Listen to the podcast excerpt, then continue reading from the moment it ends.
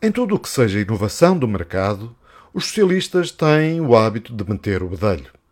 Faz-lhes muita confusão que, de forma espontânea, a sociedade se organize e estabeleça relações de troca ou de trabalho.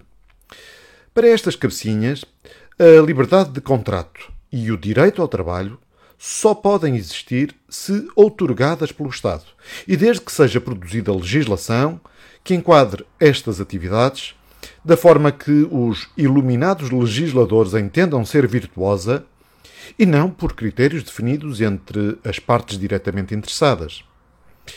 E quando os membros do governo ou a maioria dos deputados se dá conta de que há clientes satisfeitos com serviços prestados por empresas privadas, são lestos a meter-se no caminho para defenderem as conveniências de grupos instalados, ao invés de salvaguardarem o interesse geral dos consumidores. É o que tem acontecido em reação aos novos modelos de negócio das plataformas digitais, como a Uber ou a Cabify. Recentemente, António Costa mandou produzir um livro verde sobre o futuro do trabalho. Um documento onde são vertidas vacuidades sobre as transformações do mercado de trabalho induzidas pelas mudanças tecnológicas contextos de lero-lero para sinalização de virtude, mas que redunda apenas na proposta de introdução de mais regras, regulamentos, leis, taxas e taxinhas.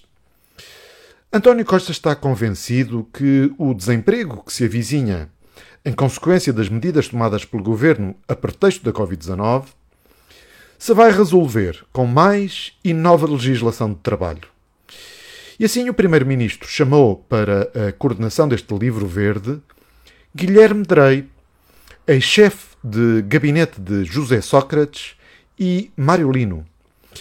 Guilherme Drey foi também mediador no caso da greve dos estivadores do Porto de Lisboa.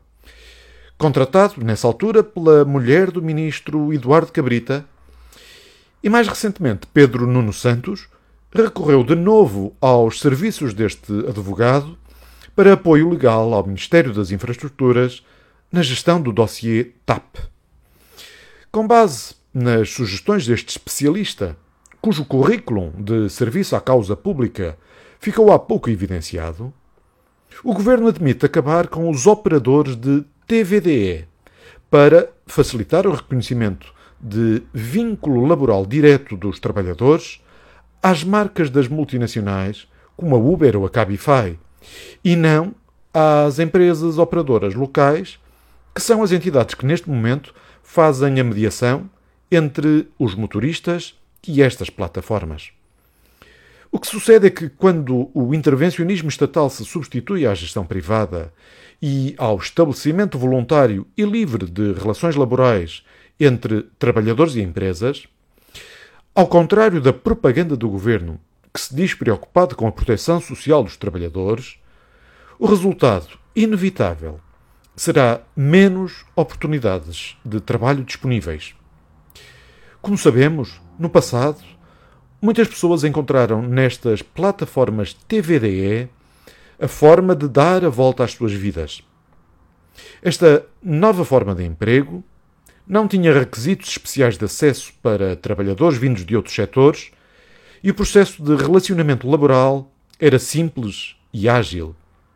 Hoje, de novo, com a crise económica que começará a ser mais visível após o verão, as pessoas economicamente mais vulneráveis necessitariam de maior flexibilidade e menos espartilhos do mercado laboral para escaparem a um caminho de empobrecimento e desemprego.